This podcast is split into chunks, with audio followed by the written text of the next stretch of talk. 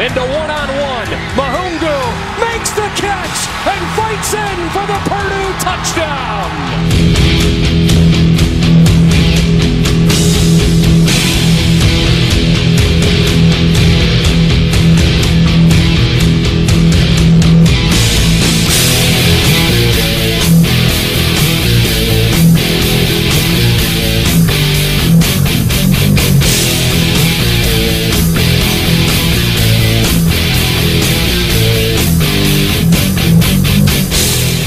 Salut à tous et bienvenue pour cette nouvelle émission consacrée à l'actualité du collège football en partenariat avec The Blue Pennant avec au programme de cette émission la renaissance annoncée des Texas Longhorns, le coup de massue des LSU Tigers en terre floridienne et puis également la Floride à l'honneur avec le succès au bout du suspense des Miami Hurricanes. Tout ça en compagnie des chroniques habituelles telles que le mailbag avec vos questions, la chronique draft pour s'intéresser aux principaux prospects en vue de la draft 2019 et puis bien entendu la chronique Demandez le programme. On prendra la direction d'Athènes en Géorgie pour s'intéresser à l'université de Georgia et il y a moult choses à dire. Pour en parler en ma compagnie, le rédacteur et fondateur du site The Blue Pennant est en ma compagnie, Morgan Lagré. Salut Morgan. Salut Yellow, bonjour à tous. Aujourd'hui on va essayer de se tenir parce que c'est le 69e podcast. Il paraît, ouais. c'est bien, il me l'a fait en off. il enchaîne là-dessus. Oui, émission très très importante. Il, il faut pas se louper euh, très très clairement. Euh, il y a beaucoup de choses à dire, mine de rien, euh, dans cette émission. outre le numéro de l'édition de la semaine, il y a beaucoup de choses à dire, beaucoup de matchs assez serrés qu'on va développer en détail dans quelques minutes. À commencer par le match de la semaine qui se déroulait du côté du Cotton Bowl, la confrontation entre Oklahoma et Texas.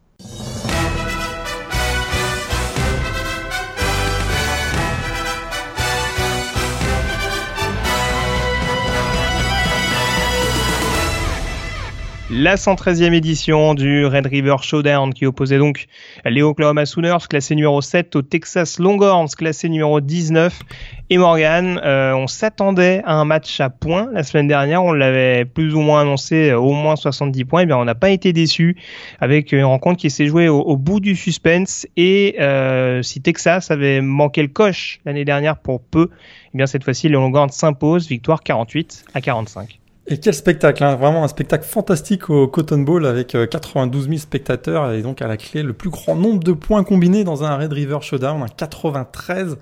Et effectivement, tu l'as dit, l'année dernière, euh, les Longhorns avaient réussi finalement un comeback incroyable en revenant de 0-20 pour mener 24-23. Hein, sous l'action finalement de Sam Ellinger. Sam Ellinger cette année, euh, sophomore avec une année d'expérience en plus, a littéralement porté son équipe euh, sur les épaules euh, vers une victoire en 48-45 et ça pas été facile parce que les, vieux démons, on va dire, des Longhorns ont failli euh, ressurgir en fin de rencontre parce qu'effectivement, ils menaient euh, très largement de 20, 21 points, c'est ça? Ils, sont, ils ont vu les, les Sooners revenir à, à 45-45 à moins de 3 minutes de la fin. Alors justement, euh, pour refaire un petit peu le film, tu l'as déjà fait euh, plus ou moins. Euh, Texas, donc on a, on a, une première mi-temps qui est relativement accrochée. Il y a qu'un touchdown d'avance d'ailleurs pour Texas à la pause, euh, avec deux équipes qui se rendent coup pour coup euh, avec leur avec leur principal receveur respectif. Et au retour des vestiaires, on a une équipe de Texas qui est beaucoup plus incisive, euh, qui profite notamment euh, des erreurs offensives des Sooners, hein, assez inhabituelles. On pense notamment à, à, ce fumble un peu grossier de, de Kyler Murray euh, sous la pression. Et on se retrouve avec une équipe de, de Texas qui mène 45-24. Et il y a donc ce rush d'Oklahoma qui leur permet de, de recoller à, à, une minute de la fin. Texas qui s'impose. Euh, la question qu'on se posait à l'issue de cette rencontre, c'est de savoir si Texas était de retour. Est-ce qu'on doit plus garder à l'esprit l'équipe qui a creusé l'écart, on dira, qui a marqué 20, qui a marqué 45 points à Oklahoma en prenant trois touchdowns d'avance, ou euh, voilà l'équipe qui a arraché la victoire en fin de match dans un contexte un petit peu lourd? Parce qu'il faut pas oublier que sur le dernier drive notamment de Texas il y a une interférence défensive qui facilite un petit peu la tâche des joueurs de Tom Herman. Moi j'ai trouvé quand même que c'était euh, on va en parler sûrement, hein, mais la défense des Sooners, vraiment, ça, a été très très très difficile. Ils ont été incapables hein, de stopper l'attaque des, des Longhorns sur, sur l'ensemble du match finalement. Euh, Oklahoma a démarré très rapidement avec un super premier drive offensif. Hein, ils ont mené 7-0. D'ailleurs, on s'est posé la question si on n'avait pas assisté à une nouvelle raclée comme celle qu'on avait eue en, en, 2011 et 2012 du côté des Sooners. Mais un très très très vite, on a, vu que euh, physiquement, athlétiquement, dans la puissance sur la ligne offensive, euh, les, Longhorns étaient nettement supérieurs. Et d'ailleurs, ils ont enchaîné euh, 5 drives avec des points, puisqu'on fait 4 TD, 1 field goal sur leurs 5 premiers drives. On a vu que c'était extrêmement difficile pour la ligne défensive et même le, front 7 des, Sooners. Et très clairement, je trouve que le niveau de la défense des, Sooners a quand même simplifié la tâche de Texas, mais euh, ce qui fait, euh, ce qui, qu'on pense peut-être que Texas is back, c'est que euh, très clairement c'est très solide. Ça reste quand même solide offensivement. Ils ont un très bon quarterback, Sam Ellinger, qui prouve de plus en plus qu'il sait tenir la baraque. Des receveurs qui ont été performants. Et puis surtout à partir du moment où défensivement et sur les équipes spéciales, on est costaud du côté de, des Longhorns grosse force de, caractère aussi parce qu'à 45-45 il fallait faire un dernier drive et ils ont réussi à le faire c'est ce qui me fait quand même, voilà, c'est ce qui me fait penser que oui, Texas is back. Euh, on sent que vraiment ça va dans le bon sens, alors que du côté des Sooners, on voit que défensivement, ça a été très très difficile. Et ils ont quand même simplifié la tâche de, de, de Texas, je trouve, l'équipe d'Oklahoma. C'est clair. Alors, on va enchaîner sur, sur Oklahoma dans, quelques secondes. Juste pour terminer, alors, la performance offensive, c'est difficile de la contester sur ce genre de rencontre où, encore une fois, il y a le nombre de points, il y a le nombre de, euh, de, de yards, euh, on va dire, inscrits contre cette défense un peu passoire des Sooners hein, qu'on avait déjà identifié la, la, semaine passée. Maintenant, défensivement, alors certes, c'est du college football où les match-ups sont très bien exploités par les coordinateurs offensifs respectifs. Euh, ce qui explique également qu'avec la grosse force de frappe offensive d'Oklahoma, bah, on a quand même réussi à marquer les points. Mais voilà, on voit quand même sur certains schémas de Todd Orlando, pardon, cette faculté également à troubler l'adversaire. Et je parlais des erreurs assez inhabituelles hein, qui ont été commises. Il y a le fumble de Kyler Murray, il y a l'interception également en première période euh, des mains de, de, Brandon Jones, le, le safety. Donc c'est vrai qu'il y a aussi cette donnée-là où, comme tu le disais, il y a pratiquement toutes les escouades qui jouent à l'unisson et ça, c'est sûr que c'est une nouveauté. Alors, certes, il faudra rectifier le tir en prenant peut-être un petit peu moins de points et en, en, se faisant un petit peu moins peur. Mais Texas jouera pas l'attaque d'Oklahoma chaque week-end non plus. Donc, c'est, ça reste à relativiser, même s'ils sont dans une Big 12 ou quand il faudra jouer West Virginia ou Oklahoma State, il faudra s'attendre à ce que ça, voilà, est-ce que ça empile les yards, on dira, notamment dans les airs. Mais en tout cas, c'est sûr que là, Texas a marqué des points. Euh, ils réintègrent le top 10. Enfin, ils, intègrent le top 10 euh, de la P Top 25 cette semaine, ce qui leur était pas arrivé depuis une éternité, si, si je me trompe Absolument, pas. Enfin, ouais. On doit remonter à l'époque Vince Young, euh, ou peut-être Colt McCoy. Non. Euh, Colt McCoy, ouais, tout à fait. Ouais, plus ouais. Colt McCoy, ou en tout cas, enfin, peut-être le l'année ou l'année qui a suivi leur, leur, dernière finale nationale contre, contre Alabama, mais en tout cas, oui, ça commençait clairement à remonter. Et voilà, donc c'est de, de bon augure pour les, pour les Longhorns. On s'arrête donc sur Oklahoma. Euh, la grosse nouvelle post-rencontre, c'est euh, le licenciement du coordinateur défensif Mike Stoops.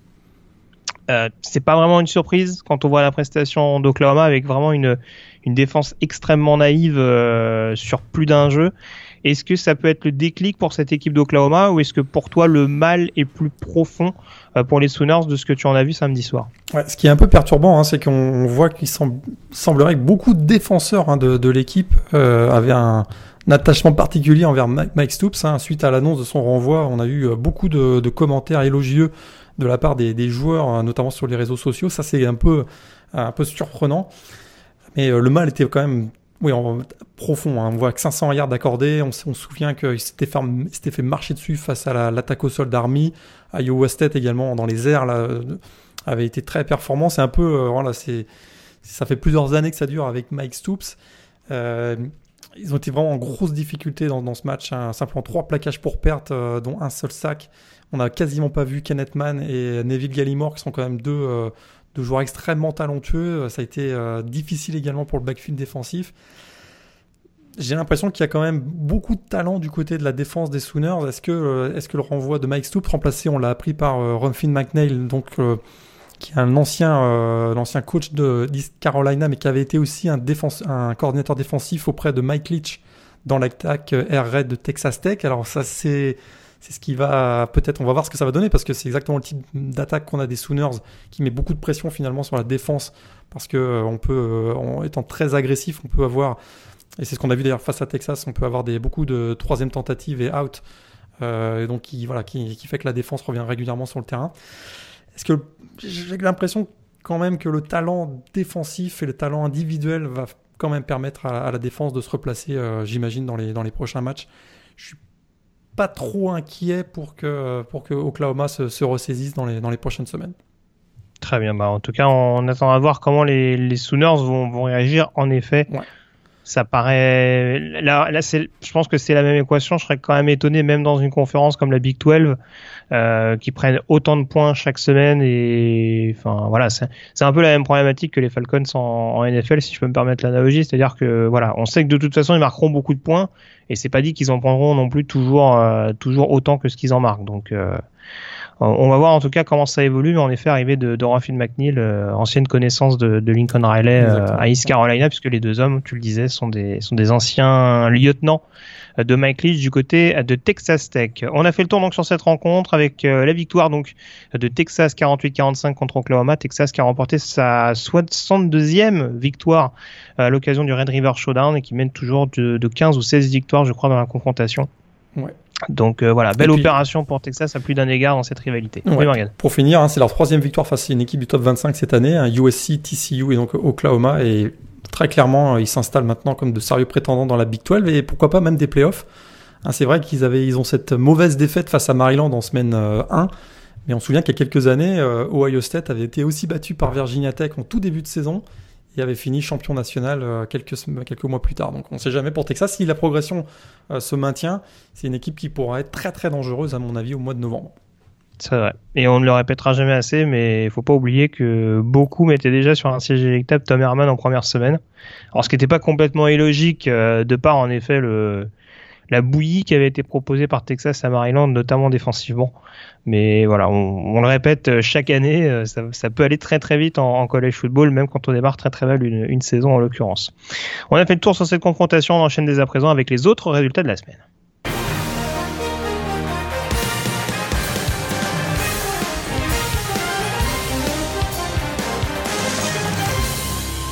Les autres résultats donc de cette euh, sixième semaine de saison régulière en, en, NCA, on va continuer et terminer avec la conférence euh, Big 12. Vous aimez les points, et eh bien vous avez sûrement été servi du côté de Stillwater où la défense d'Oklahoma State euh, continue en bonne équipe de l'Oklahoma, j'ai envie de dire, et continue à, à, profiter des journées portes ouvertes. Et surtout, on continue de profiter des, des quarterbacks d'Iowa State que, que, Matt Campbell sort du chapeau. pas de Kyle Kemp, pas de Zeb Noland, et pourtant, on a un nouveau quarterback qui a brillé euh, sous le maillot des Cyclones. Voilà, le true freshman euh, Brock Purdy, 318 euh, yards, 4 TD. il avait aussi brillé au sol d'ailleurs, hein, presque. Mm. Ben, il fait 84 yards au sol et 1 TD, c'est 5 au total pour un quarterback true freshman qui s'est effectivement bien amusé. Et Oklahoma State qui avait été très, qui m'avait un peu surpris en début de saison en étant meilleur que ce que j'avais imaginé. Ben là, ça, c'est la deuxième défaite à domicile pour les Cowboys après leur défaite face à Texas Tech. Et ça, effectivement, euh, c'est une mauvaise défaite, hein, surtout face à un quarterback dont trouve freshman. Il manquait en plus le David Montgomery, le running back vedette donc des, Cyclones. Et ça, c'est inquiétant pour les Cowboys. Et d'ailleurs, aussi euh, offensivement, ils ont pas été, euh, marqué 42 points, mais au sol, c'était pas bon du tout avec Justice, Hill, simplement 66 yards dans ce match. En effet, et puis une équipe qui se frotte les mains, du coup, c'est West Virginia, vainqueur de Kansas 38 à 22. Ça n'a pas été une démonstration pour les Montagnards, mais en tout cas, offensivement, c'est toujours assez rodé. Ouais, bien rodé, mais euh, ce qui a été euh, difficile dans ce match, c'est les, les, quatre, euh, pertes de ballon de, Will Greer, un trois interceptions et un fumble, qui ont finalement fait un peu d'ombre à ces quatre passes de TD. C'est vrai que bon, ils ont été quand même assez dominants, mais, Kansas, cette année, ça va quand même un peu mieux. Hein. Là, ils mettent 22 points à West Virginia, c'est quand même pas si mal. Et, pas, pas, et le, pour le rappeler, pardon, euh, on en parlait un petit peu au début de saison, mais vraiment le, le quatuor dans le backfield offensif qui est assez impressionnant, notamment Lady Brown, euh, qui commence à prendre de plus en plus d'importance, on dira, sur le poste de running back. Et euh, qui termine d'ailleurs avec un peu plus de 100 yards et, un touchdown sur cette euh, sortie. On enchaîne avec la conférence sec, avec notamment le choc qui opposait Florida numéro 22 à LSU numéro 5. Ça s'est joué à très peu de choses hein, pour les Tigers, qui s'inclinent de peu donc à Gainesville, victoire 27 à 19 des gens de Dan Mullen. Ouais, et on avait prévu hein, que ça allait être un match défensif, ça a été le cas. Finalement, c'est les Gators avec quelques trick plays puis une défense de fer euh, hallucinante qui a réussi à renverser la situation parce qu'LSU était euh, en tête pendant une bonne partie du match. Finalement, on a eu, on a eu droit à une passe surprise hein, du Titan Lucas Krull qui a trouvé Felipe Frank qui, ont permis, qui a permis finalement à Florida de passer devant 20-19 et puis ça s'est terminé avec un, un touchdown défensif. je l'avais annoncé l'année la semaine dernière que ça pouvait se jouer comme ça. Hein, effectivement, le, le, defensive back Brad Stewart qui réussit la première interception de la carrière de Joe Burrow, le quarterback des, Tigers, et qui donne finalement la victoire 27 à 19 de Florida. Florida qui remonte bien d'ailleurs au classement AP Top 25. Il y a une équipe qui, qui se replace bien et qui va peut-être venir, euh, malgré sa défaite hein, face à Kentucky, peut-être que c'est une équipe qui va venir chatouiller un peu Georgia. C'est sûr, parce... la Est, c'est sûr, parce qu'en plus, on commence à se rendre compte que Kentucky, c'était pas forcément un accident, que voilà, c'est, c'était une équipe qui a, qui a le niveau, euh, malgré sa défaite de ce week-end, on va, on va y revenir. Mais en tout cas, oui, Florida qui a très très clairement les, euh, les arguments, euh, des arguments à, à, faire valoir. Et, euh, et, pour le coup, Joe Burrow, première interception de la saison, il en a fait deux quasiment sur, sur, les deux, sur deux drives consécutifs, avec l'interception qui a scellé la, la victoire. deuxième semaine de suite hein, que Florida gagne avec un, trick play notamment pour aller au touchdown. Parce qu'on le rappelle qu'Adarius Tony avait, avait lancé le touchdown de la victoire des Gators à Mississippi State. Donc, Dan Mullen est un homme plein de surprises. On ne le découvre pas aujourd'hui. Euh, je parlais de Kentucky, euh, défaite sur le terrain de Texas A&M après prolongation avant 1 14. Euh, défaite également upset entre guillemets pour Auburn battu sur le terrain de Mississippi State 23 à 9. quel est le résultat, la déconvenue d'une équipe classée qui t'a le plus étonné Morgan entre ces deux perdants du week-end? Ah, Auburn, hein. Auburn, je les voyais vraiment pas perdre à Mississippi State. ça, faisait, ça, faisait, un petit moment qu'on les voyait moins bien. Hein. Ouais, c'est vrai. C'est vrai que ça faisait un petit moment qu'on les voyait moins bien, mais on se disait, c'est souvent ce qui arrive en college football, hein, avec les entraînements euh, la semaine, on voit une équipe progresser. Et là, très clairement, Auburn, ben, ça, c'est plutôt dans le sens inverse. Hein, on les voit régresser. Et notamment Jared Stidham, on pensait que ça allait être le joueur, le quarterback des Tigers, allait être le joueur qui allait peut-être permettre à l'équipe de conserver son titre de la SEC West. Très clairement, il a n'a pas été en contrôle de l'attaque dans ce match et ils sont tombés face à une très très bonne défense hein, de Mississippi State qui a réussi une, très très belle victoire. Eux qui avaient été battus, tu l'as dit tout à l'heure, par Florida à domicile il y a une semaine. Là, ils l'emportent 23 à 9. Pour Burn, ben, c'est euh, bye bye euh, le titre de champion de la, SEC West et, les playoffs du même coup. Très bien. Et puis pour terminer avec les principaux leaders, est-il nécessaire de, rappeler que Georgia et, Alabama se sont baladés contre Vanderbilt et Arkansas? Alors, Alabama, tu, l'as précisé sur le compte Twitter de, de The mais toujours pas de snap pour euh, toi, Tagovailoa en quatrième quart. Hallucinant. on est au mois d'octobre. Et alors, ces stats, j'y trouve quand même mais délirant. 10 passes complétées, 334 yards, 4 touchdowns. Enfin, c'est un big play par lancé en fait. C'est juste monstrueux. C'est ça fait 33 yards par ballon catché et quasiment un touchdown sur euh, tous les deux lancés. Donc voilà, c'est assez ébouriffant. Bah, Encore une fois, c'est Arkansas en face et on découvre pas que les Razorbacks sont à la rue. Mais voilà, on a vraiment hâte euh, que les confrontations, notamment contre LSU et Auburn, arrivent. Parce que c'est vrai que très clairement, depuis le début de la saison, que ce soit Texas A&M, Ole Miss ou d'autres, c'est clairement pas au niveau euh, de cette équipe d'Alabama qui confirme tout le bien qu'on pensait d'eux avant le début de la saison. Première action du match, passe de toi pour le Titan Earth Smith, 76 yards touchdown. Ouais, ouais, non, non, mais Et honnêtement, après, voilà, on a conscience que ça peut être frustrant pour certaines équipes qui veulent voir le niveau d'Alabama et qui se rendent compte que ça se transforme en, fessé à chaque fois. Euh, on se rappelle du match à Ole Miss où ils prennent le touchdown d'entrée et où derrière, c'est, ça se termine en, déculotté. Mais, mais, ouais. mais tu sais qu'on a beaucoup, on, a beaucoup moqué, on s'est beaucoup moqué de, de Nick Saban après justement cette victoire face à Arkansas. Mais je dirais attention quand même, ils prennent 31 points contre les Razorbacks. Oui, c'est vrai. ouais. Mais oui, t'es pas complètement, t'es pas complètement rassuré défensivement parce que tu bah, vois. Exactement, c'est-à-dire qu'à partir du moment où ils vont, ils vont taper une équipe qui va commencer à bien défendre. Parce qu'ils prennent 14 euh, points dans le garbage time quand même. Hein. Oui, bah, euh, c'est vrai. Non mais je. C'est vrai. J'entends ce que tu dis. Je, en effet, ce sera, ce sera sans doute à, surveiller et on découvre pas qu'il y a eu quelques changements. Je pense au backfield défensif par exemple où il y a eu quand même pas mal de départs pendant l'intersaison. Et on ne sait pas encore, encore une fois, ce que ça va donner contre des, des grosses attaques qui sont encore confirmées. Même si, voilà, ils ont joué All Miss avec euh, la force de frappe aérienne qu'on connaît.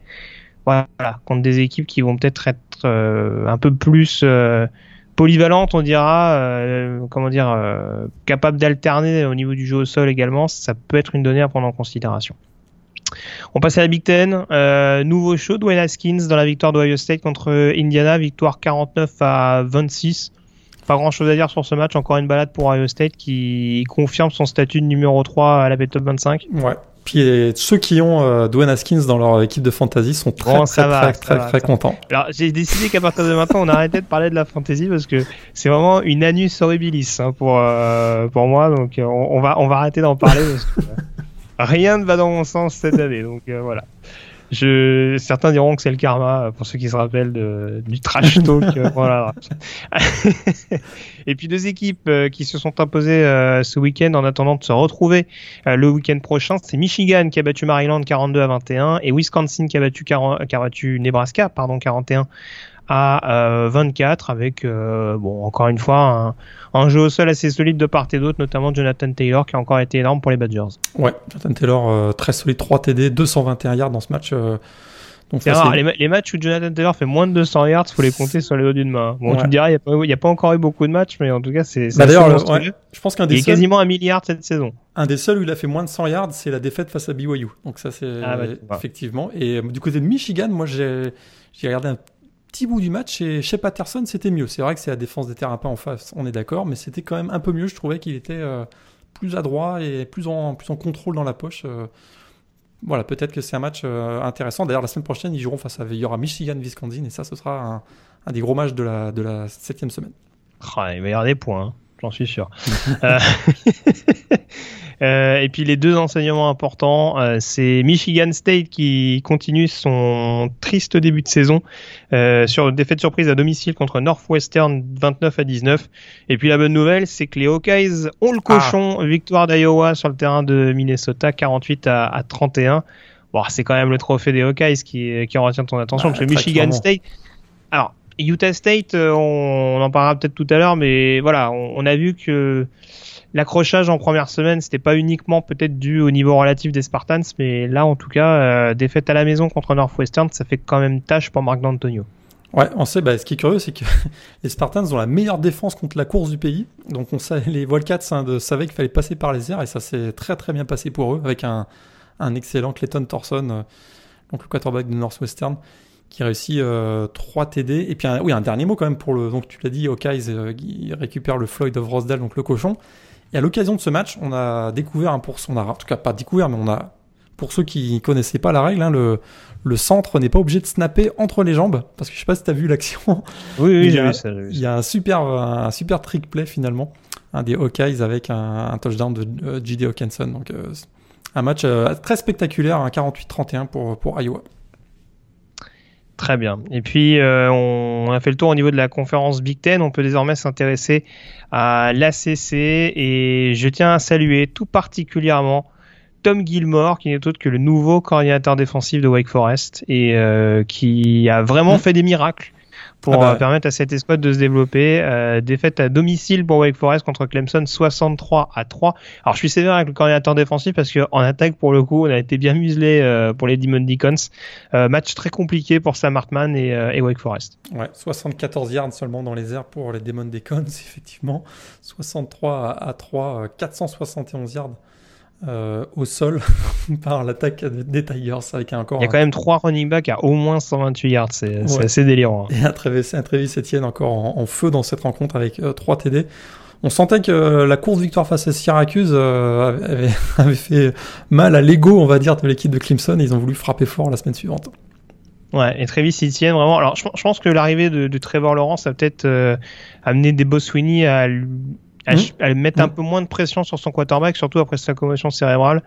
Et voilà, ça peut-être ça permet à Trevor Lawrence d'avoir un petit peu moins de pression en remplacement de Kelly Bryant et de voir vraiment euh, le running back exploser. On avait vu vraiment un gros gros potentiel l'année dernière et là on voit vraiment euh, l'éclosion et c'est assez impressionnant si Clemson arrive à avoir euh, cette double menace offensive qui était assez prometteuse sur le papier, euh, ça peut les rendre vraiment extrêmement dangereux euh, d'ici la fin de la saison.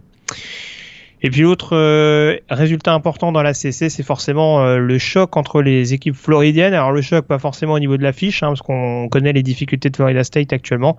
Euh, les Seminoles qui ont quand même donné du grain à moudre hein, pour les Miami Hurricanes du côté de Coral Gables. les Seminoles qui ont mené jusqu'à 20 à 7 et qui s'inclinent. Ouais, 27-7. 27-7, pardon, oui, tout à fait. Et qui s'incline finalement 28-27. On a toujours des matchs euh, qui se jouent à un point entre les deux équipes et pour la deuxième année consécutive, ça tourne en faveur de The U. Ouais, et celle-là, elle fait très très mal. Elle avait fait mal aussi l'an dernier euh, du côté de, de Tallahassee, mais là, ça fait mal parce qu'ils venaient 27-7. Voilà, ils avaient leur victoire référence. Euh, en tout cas, Will Taggart, le coach de Florida State, avait probablement sa victoire référence et ça a basculé Sur, bah, évidemment par la défense, hein, euh, c'est par la défense que les Hurricanes ont fait basculer le match. Ils ont réussi 6 sacs dans cette rencontre, ils ont forcé deux fumbles, ils ont intercepté des André François.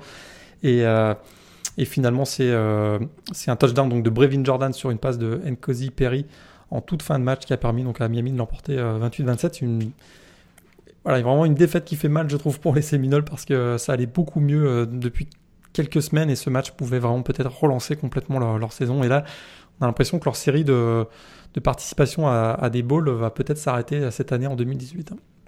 Ouais, tout à fait, ça paraît mal engagé, mais en, tout cas, ceux qui ont Brevin Jordan en fantasy euh, ont été très contents cette semaine, même si ça n'a pas empêché la défaite de leur équipe. les autres résultats importants. Alors, comment il faut juger la victoire d'NC State contre Boston College à la maison? Victoire 28 à, 23 qui permet au Wolfpack de rester invaincu. Euh, pourtant, il y avait pas mal d'absents hein, du côté des Eagles, notamment AJ Dillon, le running back. Ouais, puis ça, ça change tout quand même. Hein. Euh, pour avoir aussi vu un bon bout du match. Euh, voilà, c'est sur Boston College, sans AJ Dillon, c'est quand même pas la même chose. Et, mais bon, faut pas non plus nier le fait qu'ils ont. NC State a quand même très très bien défendu face à, face à l'attaque euh, spread hein, de, des Eagles. Un bon, match aussi, j'ai trouvé, de, Reggie Galapsi, hein, le, le, coureur de, du Wolfpack qu'on voit de plus en plus euh, depuis le début de la saison. Il a réussi deux TD dans cette rencontre.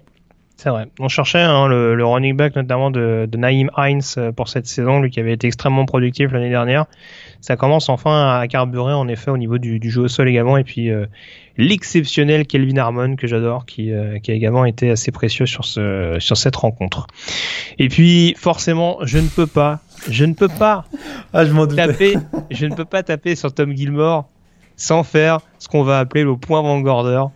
Brian, si tu nous écoutes, encore une énorme prestation de la défense de Louisville à domicile contre Georgia Tech. Victoire des Yellow Jackets 66 à 31.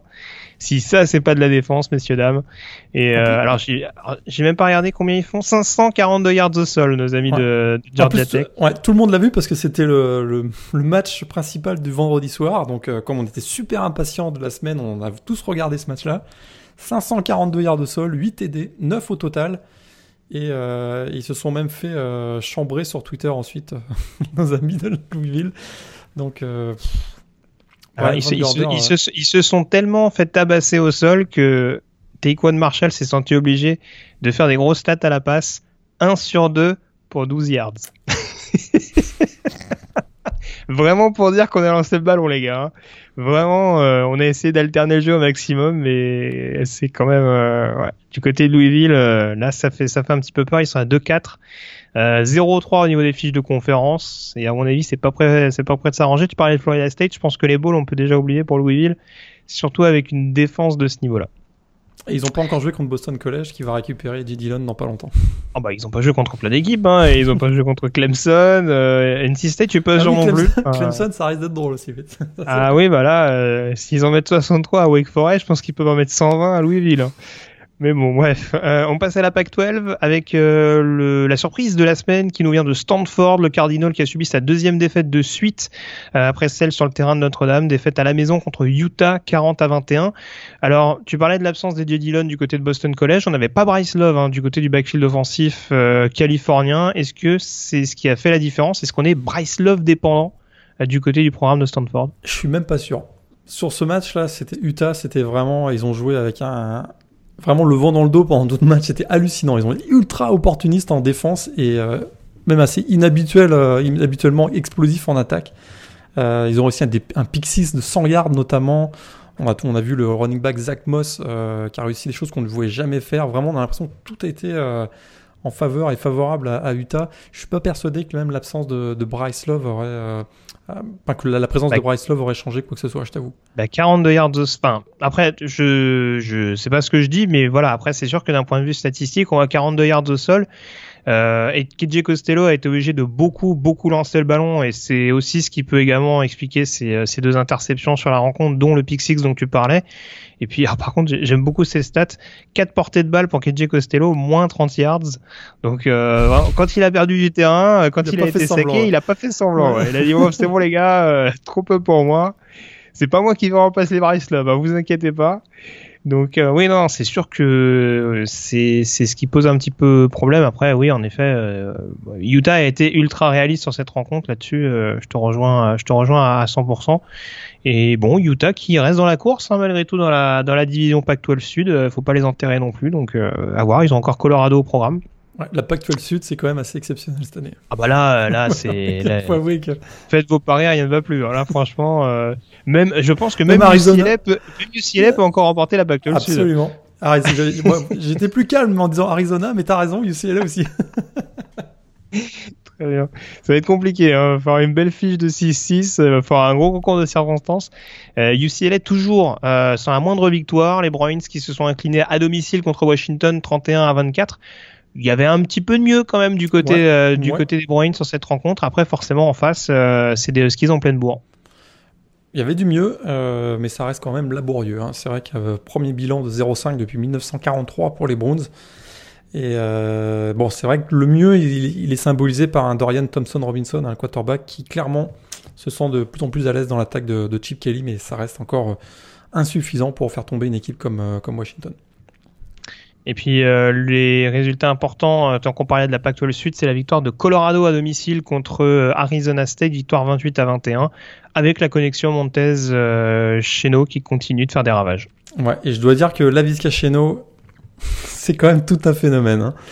13 réceptions, 127 yards dans ce match, 2 TD. Il réussit 2 TD au sol et on se souvient même qu'il avait réussi une passe de touchdown il n'y a pas longtemps.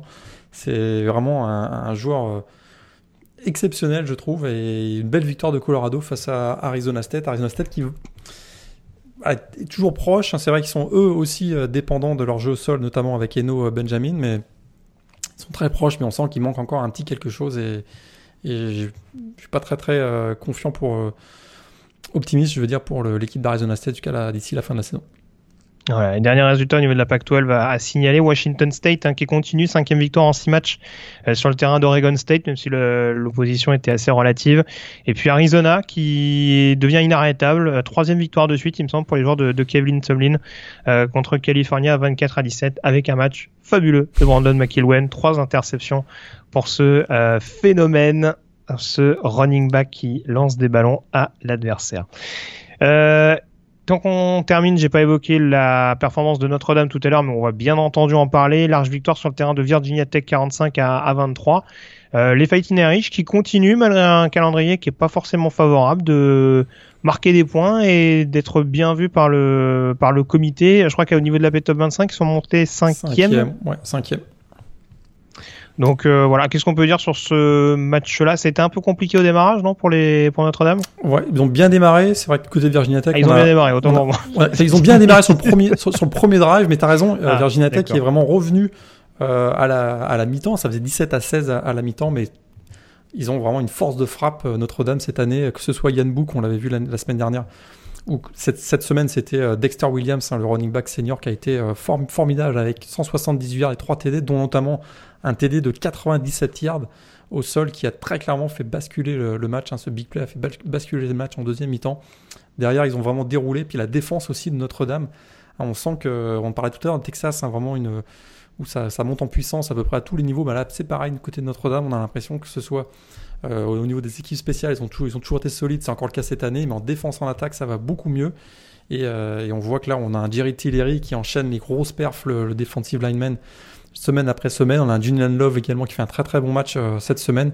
Une équipe de Notre-Dame qui se place très clairement, ils sont toujours encore invaincus et qui se place comme un, comme un candidat crédible, je trouve, pour, pour les playoffs. Ils ont encore des, quelques matchs qui peuvent leur faire, euh, leur permettre justement de renforcer leur, leur, tableau de chasse finalement. Ils ont notamment USC en toute fin, de, en toute fin du mois de novembre. Donc euh, à suivre cette équipe de Notre-Dame.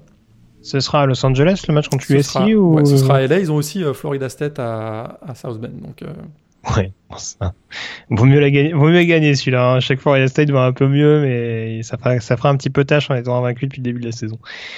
les derniers résultats, donc, euh, notamment concernant les équipes qui ne font pas partie du Power 5. J'en parlais tout à l'heure. Utah State, hein, qui a remporté le derby de l'Utah sur le terrain de BYU, euh, 45 à 20, avec euh, Julian Love, euh, pas Julian Love, c'est euh, Jordan.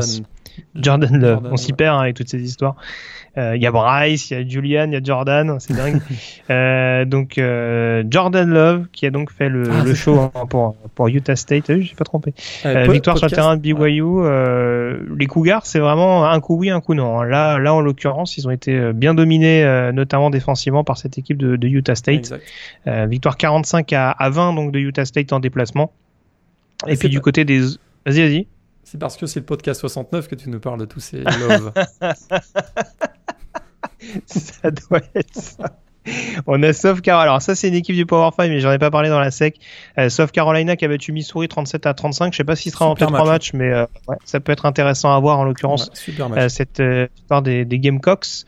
Euh, deuxième défaite de suite hein, pour euh, Missouri dans la SEC, même si la première défaite c'était contre euh, Georgia, donc ça relativise un petit peu. Et puis au niveau des autres confrontations, tu parlais tout à l'heure du premier duel entre les équipes militaires cette année, Air Force qui a éclaté Navy à domicile, victoire 35 à 7 de la part des Falcons. Mais 22 passes hein, dans ce match. C'est ça m'a C'est dingue. Ça, ça m'a surpris. dingue. 22 passes au total dans ce match. Un véritable feu d'artifice.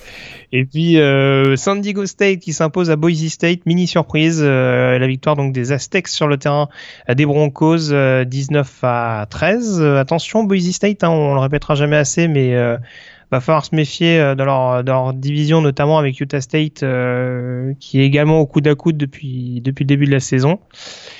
Et puis j'essaye de voir ça, UCF qui continue euh, d'enchaîner, cinquième victoire en 5 matchs, victoire 48 à 20 face à SMU à domicile, et c'est à peu près tout. Qu'est-ce que j'ai d'autre euh, éventuellement? Bon, rien de rien de bien excitant. Euh, Je sais pas s'il y a autre chose qui a attiré ton attention. Euh, je parlais des running backs hyper productifs depuis le début de la saison. Darrell Anderson, il est inarrêtable hein, du côté de Memphis. Mmh. Même si, bon, contre Yukon, tout le monde se balade, euh, mais victoire euh, 55 à 14 des Tigers. Et euh, trois touchdowns de nouveau euh, pour, pour Darrell Anderson, qui, lui, également, à l'instar de Jonathan Taylor, dont je parlais tout à l'heure, euh, frôle déjà la barre des milliards, alors qu'on est euh, à peine à la mi-saison du côté du college football. Et on aura un Memphis euh, Central Florida la semaine prochaine. Ça s'annonce euh, assez excitant. Euh, trois matchs que tu retiens de cette semaine, Morgan?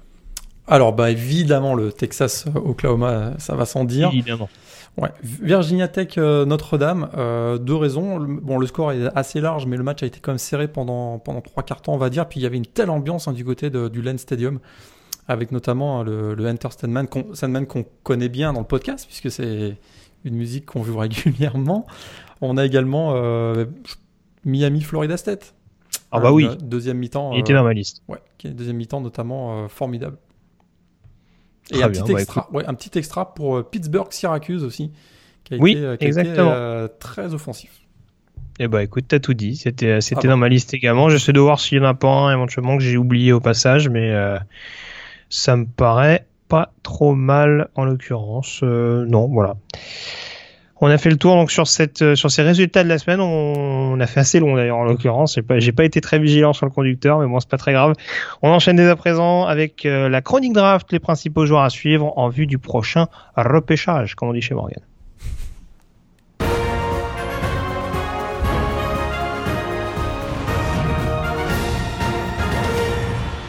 La chronique draft donc avec euh, notre top 5 hebdomadaire et le joueur à suivre, euh, le joueur qui a marqué des points à nos yeux au cours de cette semaine et qui pourrait donc en marquer aux yeux des scouts au cours des, prochains mois. On commence par ton top 5 Morgan. Quels joueurs font partie de ton quintet de tête? Alors, peu de changements, on va dire. Encore une fois cette semaine, toujours Ed Oliver, defensive tackle de Houston. Cette semaine, il était encore hallucinant. 13 plaquages, 2 pour perte contre Tulsa. Euh, en numéro 2, Devin White, linebacker LSU.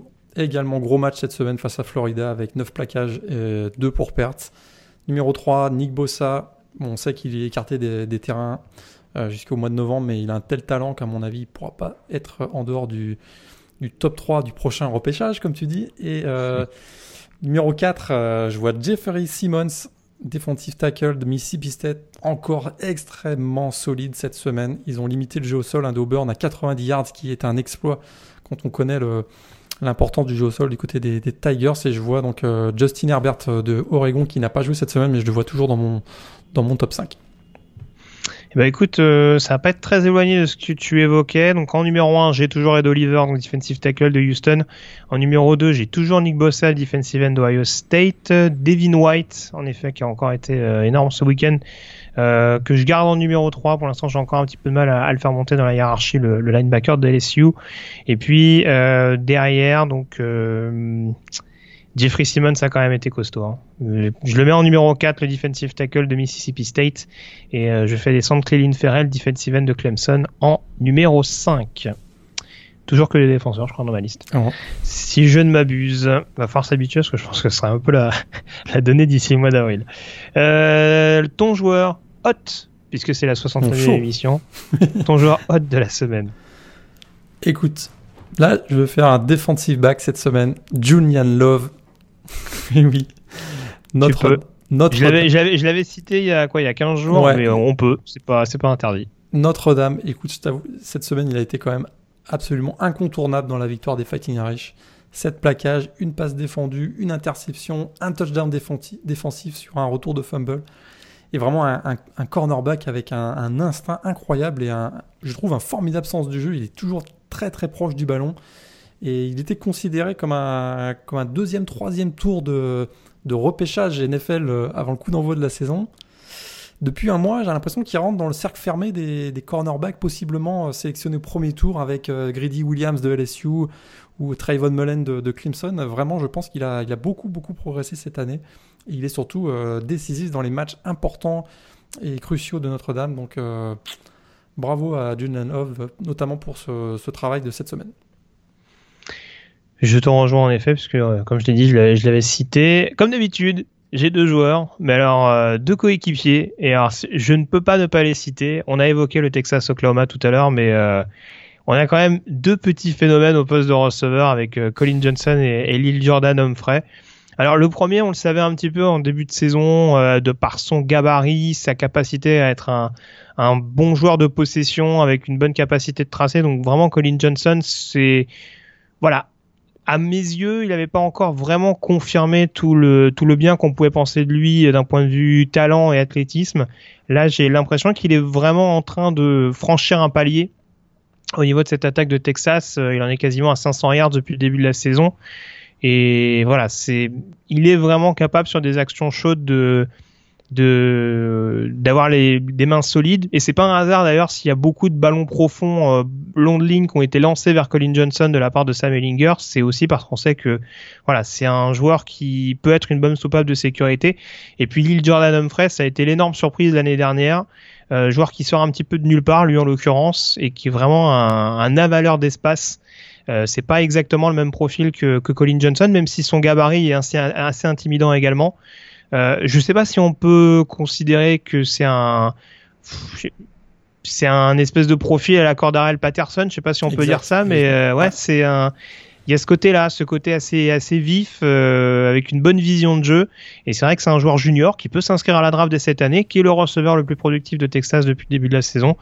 Et donc euh, très franchement, c'est aussi ce qui moi me rend plus ou moins optimiste pour le pour la suite de la saison de Texas, c'est d'avoir deux joueurs de ce niveau-là. Paradoxalement, on est plus rassuré par l'attaque aérienne que l'attaque au sol du côté de Texas. Je pense que ça aussi, ça faisait un petit ça faisait un petit moment qu'on n'avait pas dû voir ça. Mais voilà, je voulais mettre ces deux joueurs à l'honneur parce que vraiment c'est c'est complémentaire et ça peut vraiment être des joueurs très suivis euh, s'ils s'inscrivent à la draft d'ici le mois d'avril prochain. On a fait le tour sur la chronique draft, Morgan. On peut désormais enchaîner sur vos questions de la semaine par l'intermédiaire du mailbag.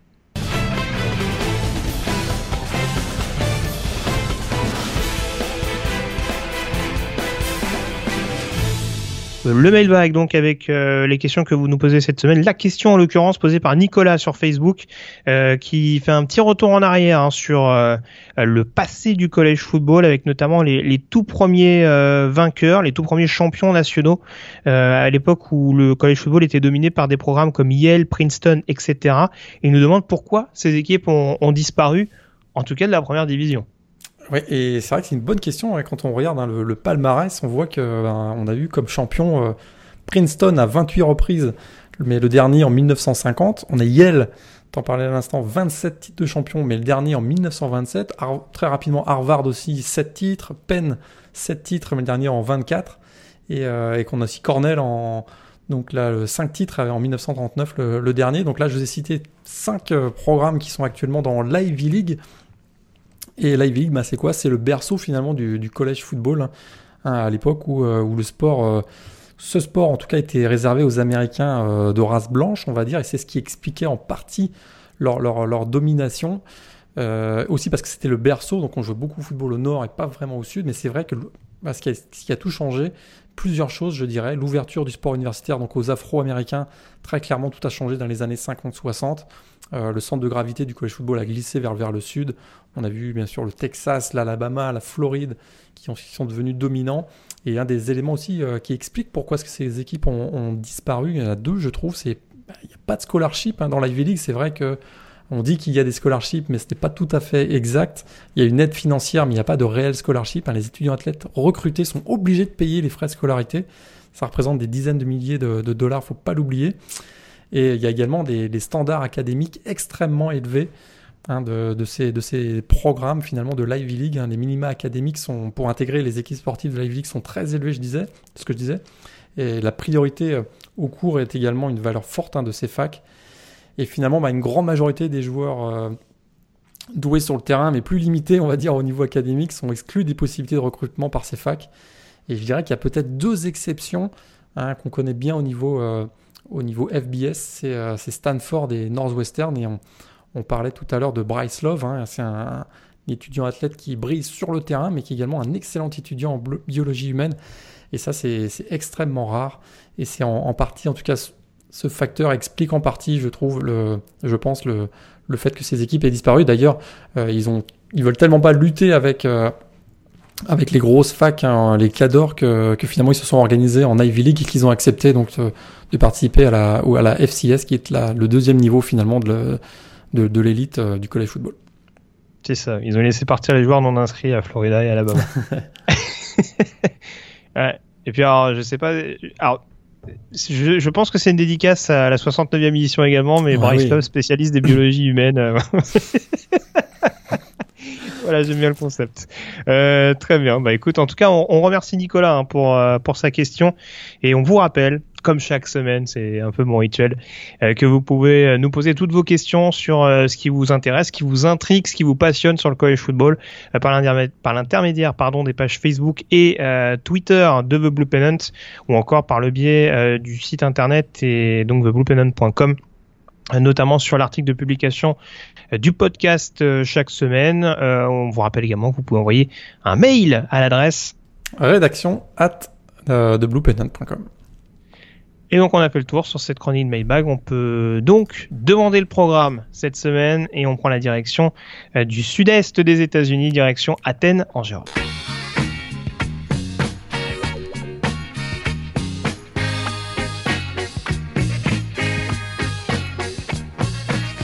Direction Athènes donc pour s'intéresser à l'université euh, de Georgia, une des universités les plus anciennes des euh, États-Unis. Euh, Morgan créée en, 1785 et qui a une particularité, tu vas nous le dire tout de suite, avec 37 000 étudiants en son sein et donc une université extrêmement cotée et ce pour plusieurs raisons. Ouais, une très très bonne fac au niveau académique hein, qui fait partie de ce qu'on appelle les public Ivies, on en avait parlé avec Penn State, vraiment un excellent taux de diplomation euh, sur le campus de Athènes. Alors Athènes, bien sûr, pas en Grèce, hein, on est à 90 km d'Atlanta, évidemment. Euh, et dans cette petite ville d'ailleurs des États-Unis qui est, classée régulièrement parmi les villes les plus agréables hein, aux États-Unis, une fac donc on, surnomme simplement UGA, UGA euh, et c'était la, la, toute première fac publique créée finalement aux États-Unis, une fac également qui est réputée pour le nombre de ces associations défendant les grandes causes. Hein, il y a notamment une association qui organise chaque année, c'est vrai que je pense que tu vas adorer le marathon de la danse, ça dure 24 heures au profit des hôpitaux pour enfants de la ville d'Athènes. Ouais, c'est un bon concept euh, en effet. Puis alors, du coup, je l'ai pas dit, mais euh, créé en 1785 et ça en fait euh, historiquement euh, la l'université publique la plus ancienne euh, des États-Unis. Ils revendiquent, on va dire, ce, ce statut. Euh, alors, je crois qu'ils sont juste avant North Carolina et William and Mary, si je me trompe pas, sur euh, sur l'ancienneté des, des facs respectives. Mais voilà, donc en effet, fac très réputée. Vraiment presque sacré, on dira aux États-Unis de par ce, ce, statut et puis voilà, en effet, ce, ce profil de d'Ivy, Public Ivies, ouais. Public Ivies, merci. Ouais. je m'en mêle les pinceaux avec tous ces termes euh, anglophones. Mais euh, voilà, du côté de, Georgia, est-ce qu'il y a des choses qui t'ont marqué d'un point de vue université? Alors moi, je sais qu'il y avait quelque chose dont je voulais parler. Alors, il y a forcément euh, le comment dire le fait que Georgia ait été un théâtre important de la guerre de sécession, notamment au 19e siècle, puisque c'était notamment euh, une fac qui a été euh, on dira, euh, qu'a été le, siège dont on a fait le siège de la part des, euh, nordistes, on va dire. Et puis euh, également, tant qu'on parle de l'architecture, évoquer The Arch, qui est donc un, un, petit arche qui se trouve sur le campus et qui a la particularité d'un point de vue tradition d'être assez respecté euh, dans le sens où euh, les étudiants qui ne sont pas encore diplômés n'ont pas l'autorisation euh, de passer sous l'arche. Alors, j'ai du mal à savoir exactement si c'est respecté à 100%. En tout cas, sur le libellé, euh, c'est censé l'être. Donc voilà, tant qu'on n'a pas, tant qu'on n'a pas reçu son petit diplôme euh, en fin en fin d'année et qu'on n'est pas euh, gradué comme on dit là-bas, euh, on n'a pas le droit, on n'a pas l'honneur de passer sous the arch. Et ce qu'il faut savoir également, c'est que cet endroit, ce lieu au sein de l'université de Georgia est aussi devenu un, un point névralgique, notamment lors d'événements importants. Hein. On sait que c'est c'est notamment là que ont tendance à se recueillir les étudiants après différents événements. Alors pour de bonnes ou de mauvaises raisons, puisque c'est notamment euh, sur ce lieu-là qu'avaient eu lieu les, les manifestations euh, euh, hostiles à l'arrivée des, des, premiers étudiants noirs dans les années 60. Euh, donc euh, voilà, des, des, bonnes et de mauvaises choses en tout cas, mais The Arch qui est vraiment un des points incontournables de l'université de, de Géorgie. Est-ce que tu vois autre chose à, à signaler du côté de cette université, Morgan Une excellente fac de droit et, et c'est également la la première école du pays en études euh, écologiques a été créée sur le, campus hein, de, de, Georgia, la Eugene Odom School of Ecology. Donc ça, c'est à, à, noter et c'est reconnu en tout cas pour, euh, pour cette école de, de, en écologie du côté de Georgia. Très bien. On passe désormais aux alumni parce que avant de s'intéresser au programme de foot, il y a quand même tu me le disais en off, beaucoup, beaucoup de choses à dire, notamment sur les, sur les personnes qui ont fréquenté l'université d'Athènes. Ouais, alors là, c'est. Autant en West Virginia, on avait été euh, un peu. Ça avait été on avait été un peu court. Là, c'est pas mal. Hein. Attention. Alors, Crawford, Crawford Long, médecin et inventeur de l'anesthésie moderne, est passé par Georgia. Pas mal. On a également le, le patron de Aflac, hein, Dan Amos. On a le premier ministre du Yémen qui est passé par là. Donc on voit que c'est très, très hétérogène. On a également, euh, alors là, des gens qu'on qu voit plutôt régulièrement. Euh, si vous regardez euh, chaque semaine ESPN, vous connaissez sûrement Maria Taylor, David Pollack aussi, l'ancien linebacker d'ailleurs de, Georgia qui officie chaque semaine dans l'émission Game Day. On a Marc Schlabar aussi, un, un journaliste euh, d'ESPN. Alors là, on va revenir dans au niveau de la musique. On a le, le, groupe B-52s, si vous connaissez ça, un groupe euh, New Wave des années 80. On a également Michael Stipe, hein, le, le, chanteur du groupe REM. Écoutez, les acteurs, on a Kim Basinger, qui a été euh, étudiante à, Georgia. Je crois qu'elle n'a pas été diplômée, elle n'est pas passée sous l'arche. Sous euh, et on a également euh, Kyle Chandler, un acteur qui a joué le rôle du coach Eric Taylor dans Friday Night Lights, si vous avez suivi cette série. On a également euh, Ryan Seacrest, qui est le présentateur de l'émission la plus regardée aux États-Unis, American Idol. Donc ça, c'est pour les alumni célèbres, euh, on va dire non sportifs, parce que du côté du sport, il y a aussi quelques clients. Ouais, tout à fait. Alors c'est un peu ce que je te disais en off, mais c'est vrai que c'est une grosse fac de foot, on aura l'occasion d'y revenir, mais c'est une fac avec énormément de sportifs de haut niveau. Et alors moi, ce qui m'a bluffé notamment, euh, alors si on si on en cite euh, quelques-uns, alors il y a quelques basketteurs qui sont passés par là, même si c'est pas le, le, le, programme principal, on dira.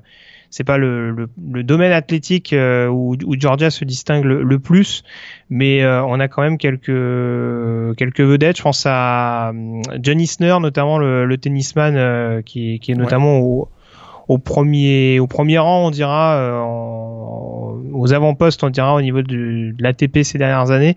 Et puis également ce qui est impressionnant c'est le nombre de golfeurs euh, qui sont sortis de, de, la fac de Georgia alors je les ai plus tous sous, les yeux oui Booba Watson Booba Watson super golfeur le vainqueur du Masters 2018 euh, Patrick Reed qui est également passé du, du côté effectivement de, de Georgia d'excellents excellent golfeur et basket. Hein, effectivement, je rebondis sur ce que tu dis, rebondis sur, la, sur ce que tu mhm. dis avec un slam dunker fou des années 80 et 90. Mais oui, Dominique Wilkins, bien sûr, joueur des Hawks d'Atlanta, euh, une de mes idoles de jeunesse, on va dire. Tout à fait. Mais euh, voilà, et puis alors du côté du programme de foot, on va peut-être faire la transition tout de suite. On commence par quoi? Par le par le programme en lui-même ou tu veux déjà qu'on plante On va commencer par le programme en lui-même. Euh, quelle est la place de Georgia euh, du programme de football en l'occurrence sur le campus? Ouais, C'est énorme. Hein. Ça c'est sûr, programme créé en 1892, membre donc de la de la SEC Est. On en parle chaque semaine.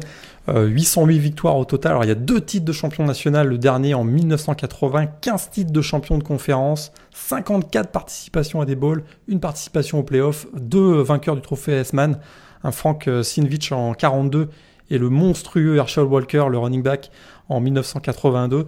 C'est vraiment euh, une énorme, énorme, énorme fac. On disait même qu'à un moment, à un moment euh, ils étaient plus, plus populaires que les Falcons d'Atlanta dans la région de, la région d'Atlanta. C'était vraiment, c'est, vraiment énorme du côté de, du côté donc de cette, de cette grande agglomération d'Atlanta. Alors plusieurs traditions. si on enchaîne sur les traditions, il y a bien sûr le, mm-hmm le stade euh, avec ses, avec ses haies de Prévet euh, anglais qui est tout à fait caractéristique, hein, on, présente, présent dans le Sanford Stadium, hein, ce qu'on surnomme le Between the Ages. Euh, il y a également le dog walk, hein, le, passage proche des fans avant l'entrée des joueurs justement sur le, sur le Sanford Stadium.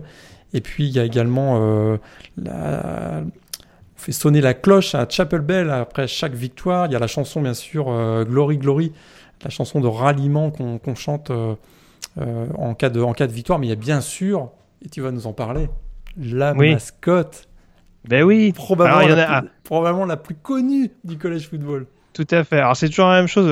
On, l'a un peu dupliqué cette mascotte, mais j'imagine que tu fais bien sûr référence à Yugay, ah ben, euh, le petit bulldog qu'on aperçoit euh, sur les sur les bords de touche euh, lors des rencontres de, de Georgia. Et alors je sais plus à quel à quel nombre on en est exactement, parce que j'avoue que à 10. Ah, merci. Ouais, 10. 10 actuellement. et alors ce qu'il faut savoir, c'est que ce qu'il faut savoir, c'est que alors, certes, tu vas, bon, tu, vas, nous parler de sa niche, je pense.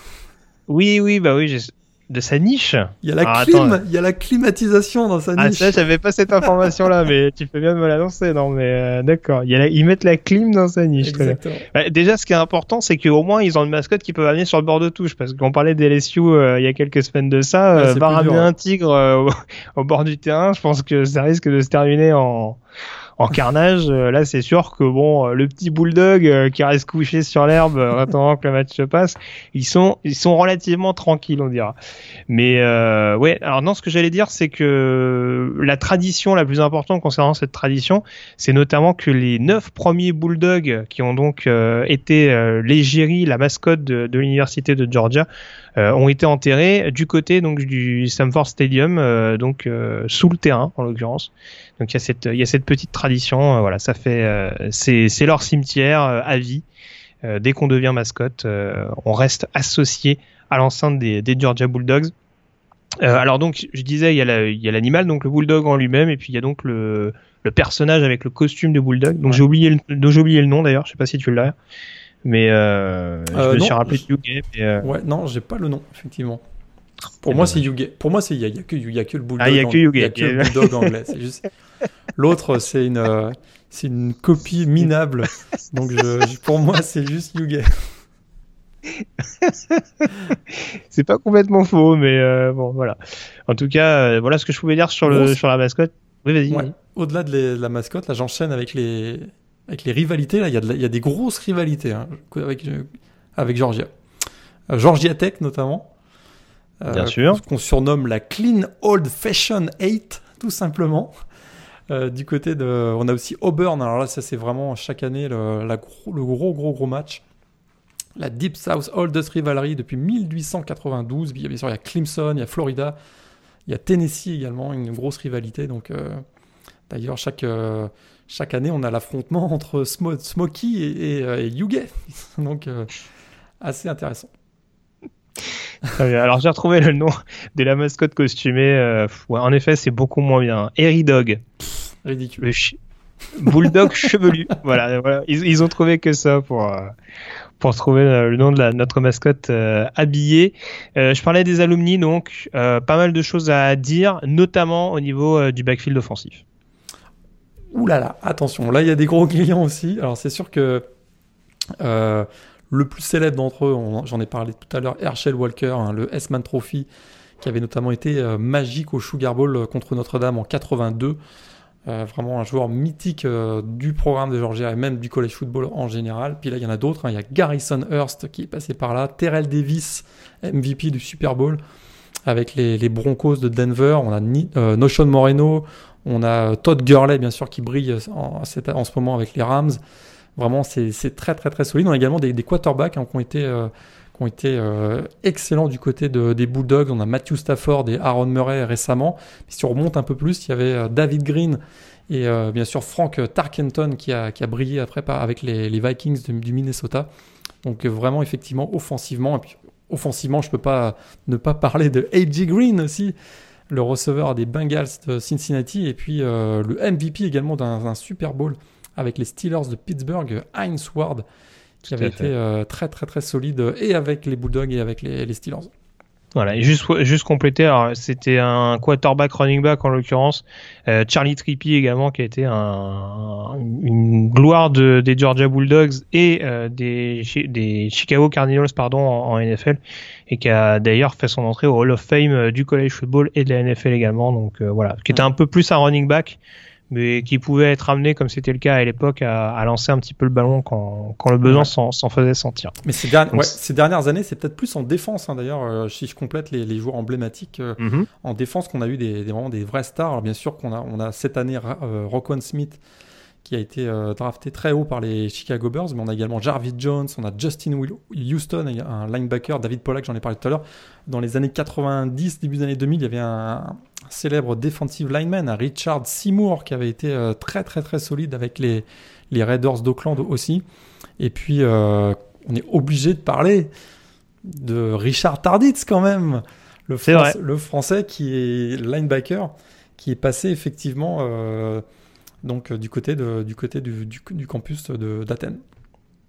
C'est vrai. Et alors, tant qu'on parle des défenseurs, même si ça n'a pas toujours fait bien fait la transition, on dira, euh, en NFL. Euh, bonne fac de safety également. Hein. Il y a notamment, pour prendre l'exemple le plus connu, Rashad Jones, euh, actuel joueur des Miami Dolphins qui sort de l'université, mais c'est vrai que ça a souvent été une fac capable de sortir des, des safety assez imposants et intimidants. Donc, ah, il y avait Cham Bailey aussi au niveau des defensive backs. Oui, au niveau des defensive backs. Qui est passé par là aussi. Tout à fait. Donc on a fait le tour en tout cas. Pour terminer, quand même, je vais pas te couper l'arbre sous le pied, euh, la rencontre historique ah. des Georgia Bulldogs. Ouh là là. Alors j'aurais pu vous parler de la prayer à Jordan Air, novembre 2013.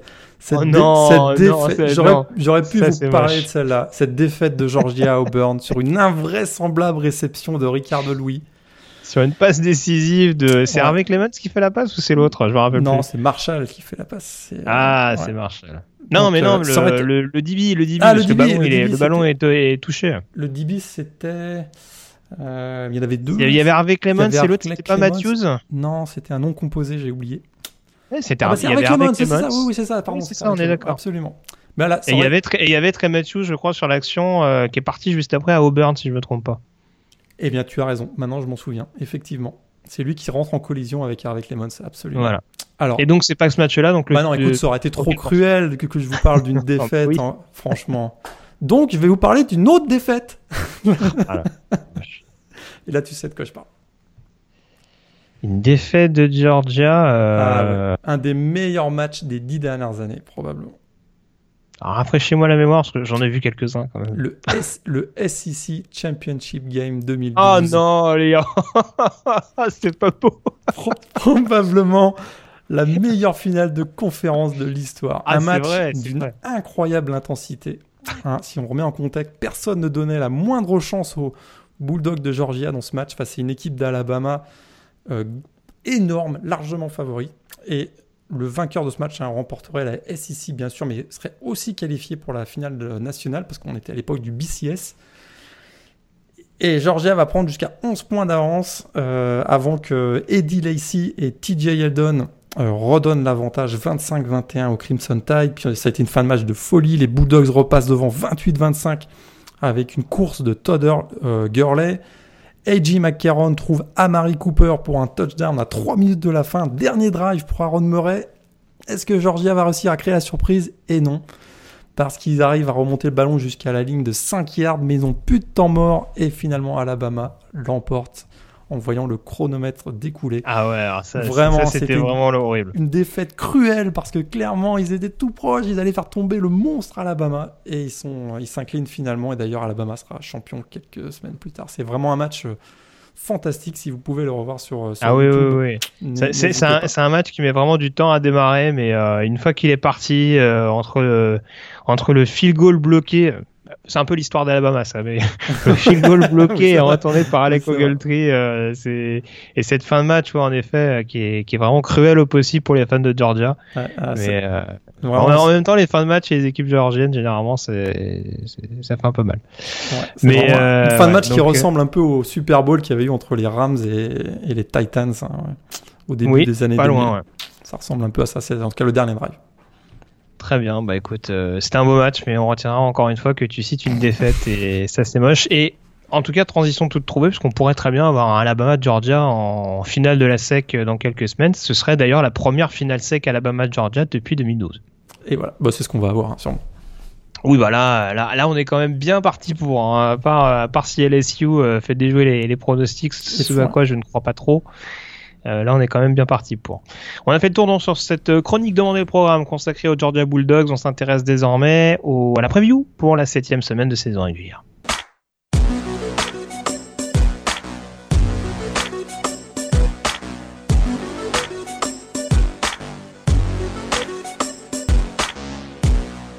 Et pas mal de rencontres intéressantes à suivre. La semaine prochaine, Morgan, on parlait de Georgia, justement, il y a un déplacement chaud qui attend les Bulldogs sur le terrain euh, d'LSU.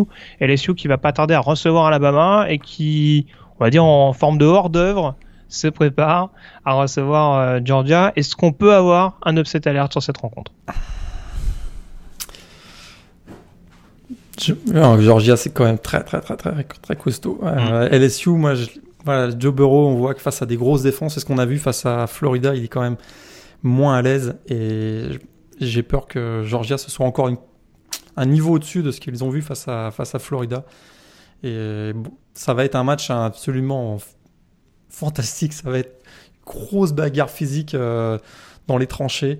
Mais au final, je pense qu'offensivement, du côté de Georgia, on a plus d'armes avec Jack Fromm, avec Swift, le, le running back, et la, et la, panoplie de receveurs, dont euh, Michael Hardman. J'ai l'impression quand même qu'on va, du côté de Georgia, on peut faire basculer par un big play ou deux euh, offensivement, je, pense. ouais. Ouais, je pense aussi. euh, Après, vraiment, il y a une grosse, grosse défense du côté des LSU également, et on n'est pas à l'abri de voir Jake Fromm euh, passer à côté. C'est vrai que la, la plus grosse confrontation de Georgia depuis le début de la saison, c'est à South Carolina, où ils ont vraiment été euh, hyper convaincants, mais on voit que les Gamecocks euh, roulent pas non plus sur les autres équipes depuis le début de la saison, donc ça relativise un petit peu. Il y aura peut-être à cœur du côté des LSU de pas enchaîner une deuxième défaite consécutive. Euh, c'est vrai que voilà, ça va, ça va sûrement se jouer dans les airs, je pense, parce que encore une fois, de part et d'autre, euh, que ce soit notamment avec Grady Williams ou DeAndre Baker, qui sont deux cornerbacks extrêmement cotés euh, en college football, ça, ça peut être la clé euh, contre des comment dire des escouades de receveurs qui restent assez fournis euh, de part et d'autre. Donc, euh, je serais pas étonné que l'équipe qui prend le dessus d'un point de vue aérien euh, s'impose sur ce match-là. Après, euh, voilà, défensivement, ça va être un match vraiment très très accroché. Et bon, pour pour te paraphraser un peu par rapport à ce que tu disais la semaine dernière, à mon avis, on va avoir un bon 20-17 sur ce match-là. Ouais. La question est de savoir pour qui. Pour qui Et c'est con, mais je me... si le match avait eu lieu en soirée, de nuit, à... au Tiger Stadium, je pense que j'aurais dit LSU. Mais là, ça se joue en après-midi sur CBS. Hmm. Peut-être. Euh, ouais. Parce que les, les, matchs, les matchs de nuit là, au Tiger Stadium, c'est impossible pour les adversaires. C'est littéralement très très compliqué. Mais ça se, jouera, ça se jouera l'après-midi cette fois-ci. Autre possible upset alerte à surveiller, Washington en déplacement à, à Oregon. On se rappelle qu'Oregon avait été piégé à domicile par euh, Stanford en prolongation en ayant fait un, un très très bon début de match. Là, contre une équipe de Washington mmh. qui a pas mmh. non plus, euh, qui s'est pas non plus baladé à UCLA. Est-ce qu'on peut craindre éventuellement une mauvaise surprise pour les Huskies? Ouais. Je... Est-ce que l'attaque d'Oregon est, est capable de reproduire la même performance que celle proposée face à Stanford? Si c'est le cas, Hein, si on retrouve encore un Justin Herbert euh, très inspiré, je pense qu'ils vont faire tomber Washington. Mais j'ai un gros doute sur leur capacité à enchaîner les, gros matchs comme ça. Alors ils ont été, euh, ils étaient en bye week cette semaine, donc ça leur a permis d'avoir deux semaines pour se préparer face, pour ce match face à Washington. C'est ce qui peut faire la différence. Et euh, écoute, puisque tu vas me demander de me mouiller un peu, ben je vais donner une victoire d'Oregon. Mais Très bien. Bon, écoute, en, en, tout cas, un beau duel à suivre entre Dylan ouais. Mitchell et Byron Murphy, notamment. Ça va être. Euh... Avec... Ouais, je pense qu'avec la défaite de Stanford face à Utah, là, c'est très clairement la finale de la, de la division euh, Pac-12 North entre Washington et Oregon.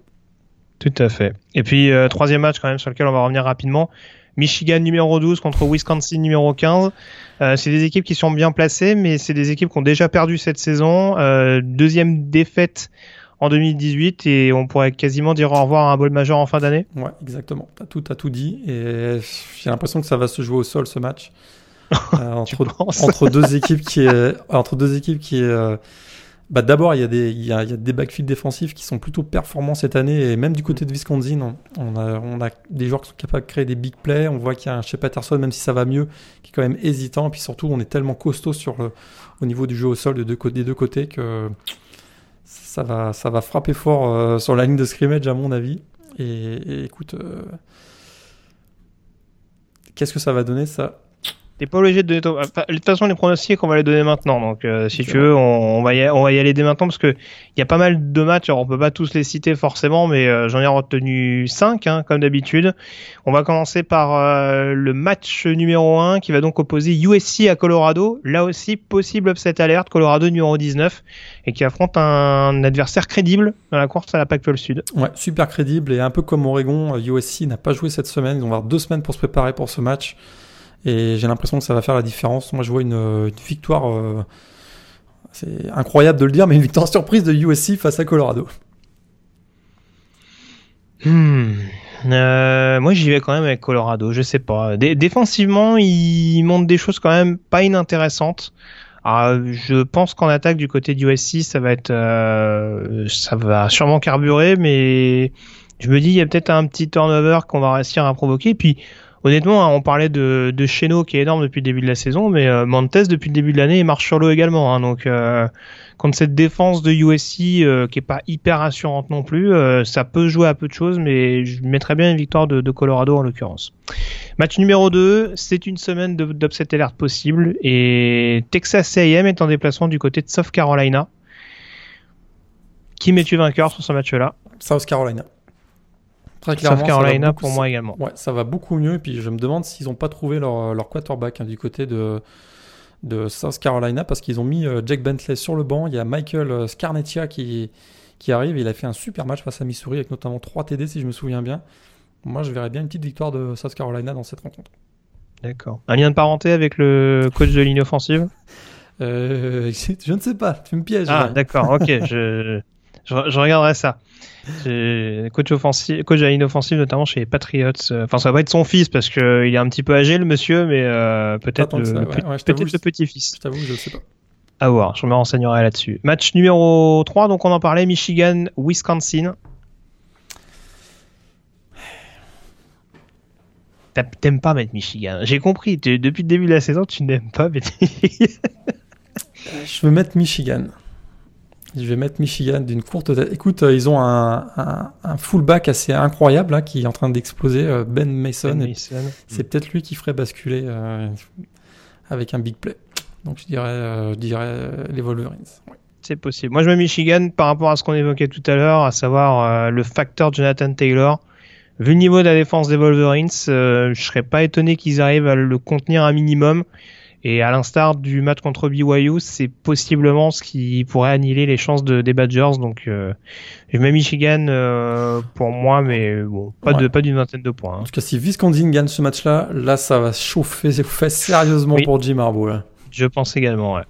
Match numéro 4, alors Oregon-Washington, tu nous as donné ton pronostic. Oregon, euh, j'y vais quand même avec Washington, qui dégage un truc, je sais pas. Alors autant ils ont perdu en première semaine contre Auburn, autant il y a, y a quand même une confiance qui semble revenue, notamment offensivement. J'ai pas vu Jake Browning euh, autant en confiance depuis, depuis un petit moment maintenant. Donc euh, voilà, contre cette équipe d'Oregon euh, qui est capable de créer des turnovers, hein, parce qu'il y a des joueurs comme, euh, comme Hugo Amadi qui sont capables de créer des, des turnovers et même des pick six. Mais voilà, j'y vais quand même avec, avec le Huskies. Et puis match numéro 5, donc LSU de Georgia. Euh, Georgia pour toi? Courte tête, mais Georgia, ouais. Ouais, j'y vais avec Georgia euh, également. Je pense que ça va jouer de, de très très peu en effet. Euh, le programme donc de cette euh, septième semaine très rapidement, et ça commence de la nuit de mardi à mercredi Ah. avec non seulement la meilleure conférence du groupe of Mais five, mais en plus un match. choc. Mais oui. Et oui. Arkansas State qui reçoit Appalachian State. Euh, les Red Wolves qui doivent se reprendre d'ailleurs hein, après avoir perdu euh, contre la belle surprise Georgia Southern. Euh, donc euh, défaite interdite pour Arkansas State à la maison contre une équipe d'Appalachian State qui on s'en rappelle avait notamment donné euh, du fil à retordre à Penn State en ouverture de la saison.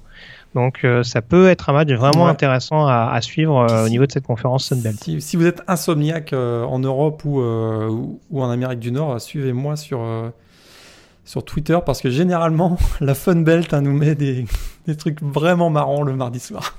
C'est ça. J'ai pas pas du tout l'impression que t'es ironique là-dessus. On se, Mais- on se- on se marre bien. de la nuit de jeudi à vendredi euh, à 1h30 du matin, il y aura un petit TCU Texas Tech éventuellement euh, qui pourrait être intéressant dans la conférence euh, Big 12.